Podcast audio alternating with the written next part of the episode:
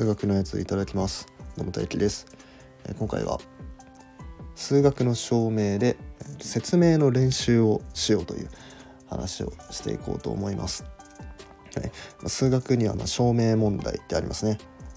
例えば三平方の定理を証明しろとかルート2が無理数であることを証明しろとかね、うん。まあ、この図形とこの図形が相似であることを証明しろ。相似っていうのは拡大縮小みたいな感じですね。そうなることを証明しろみたいなとかねこういう証明問題いろいろあるんですけど、うん、この証明問題をやってどうなんのってねこれが何に生かされるのみたいな、うん、話を、えー、今回は、えー、していこうと思います。じゃあまず証明っていうのは何をするのかっていうとこれはなぜそれが成り立つのか説明してくださいってね、え、説明を求められてるわけですね。三平方が成り立つのはこれこれこういう理由だからですと、うん、こういうふうに理由を説明するっていうのが証明なんですけどこの数学の証明はですね、まあ、ちょっと厄介なことにですね隠れた文言がついていてなぜそういうことが成り立つのか誰もが納得できるように誰もが疑問を抱くことなく、えー、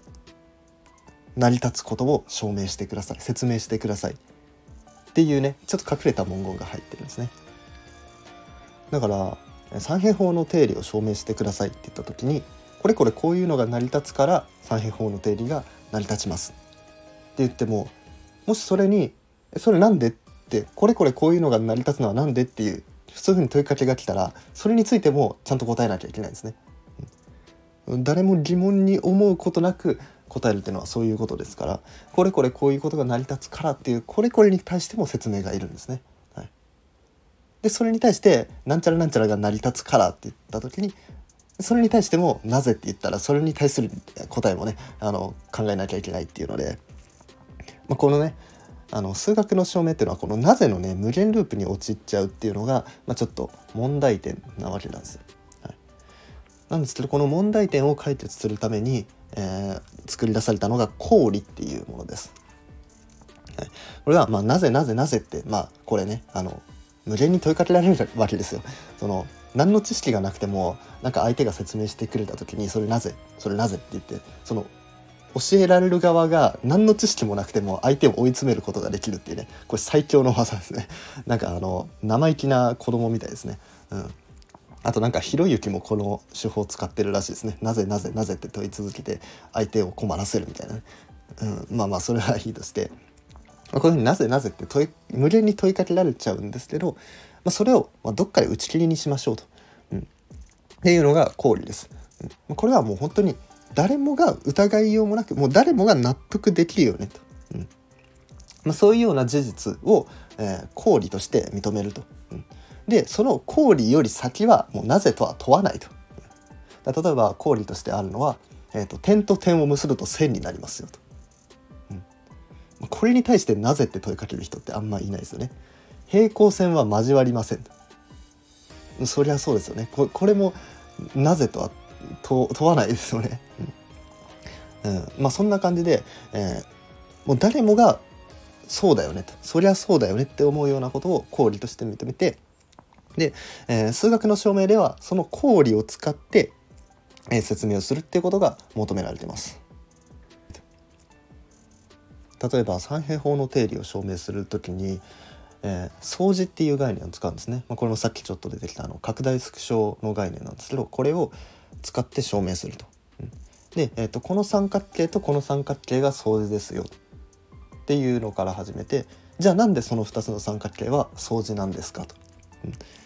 について考えていくと最終的に AB イコール AB だからみたいなそういう議論がね出てくるんですよ。AB イコール AB と、まあ、つまり点 A と点 B を結んだ時のこの長さですね。この AB の長さイコール AB の長さだからここは相似なんですよみたいな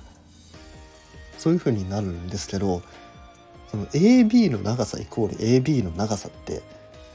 当たり前すぎませんか、うん、だって A と B 点 A と点 B 結んだやつと点 A と点 B を結んだやつの長さってそりゃ一緒に決まってるじゃんみたいな、うん、こういうようなそりゃそうじゃんみたいな事実から説明をしていくと。でまあこういうねそりゃそうじゃんっていう事実から説明を始めれば、えー、結論の、えー、まあ、そりゃそうじゃんってなるわけですよ。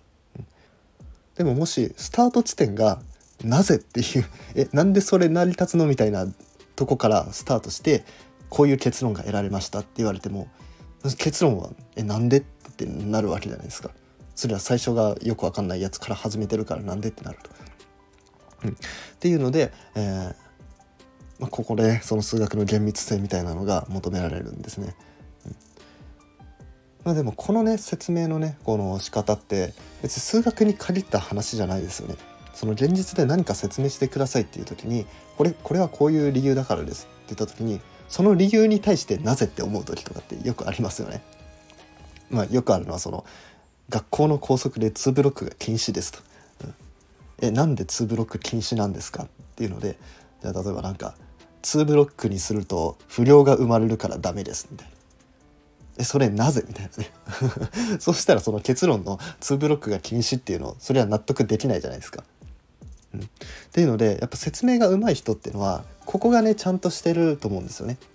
うん、その説明のその前提というかスタートその理由の部分になぜをもう含ませない、うん、そのなぜなぜなぜっていうふうに問いかけていってそれに全部答えてで最終的な公理まで行き着くと。うん。まあ、日常生活で出てくる公理といえば例えばなんか「人は死ぬ」とか、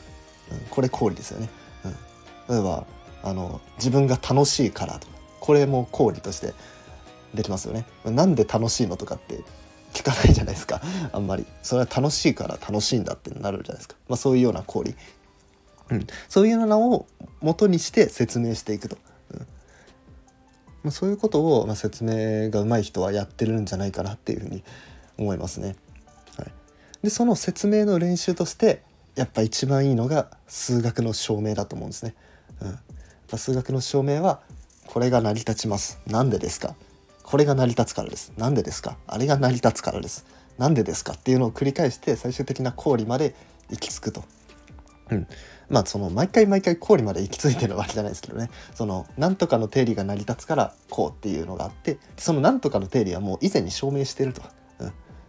みたいな感じで、まあ、以前証明したものを使って次のやつを証明するみたいな、まあ、基本的にはこういう流れなんですけどでもその定理を結局遡っていくと最終的には公理まで行き着くんですよ。こんな感じで公理に基づいた証明説明それをま練習するのとして、まあ、一番いいのは、ま数学の証明なんじゃないかなっていうふうに思います。はい、というわけで今回は、えー、数学の証明についていろいろ話していきました。はい、最後にお知らせです。えー、僕は、えー、毎月1名様限定で数学の授業やってます。今9月分のねあの募集のリンクがありますのでよかったら下のリンクから飛んでみてください。はい、それじゃあね、面白かったなって方は、いいねやフォローなどお願いします。それじゃあ、ごちそうさまでした。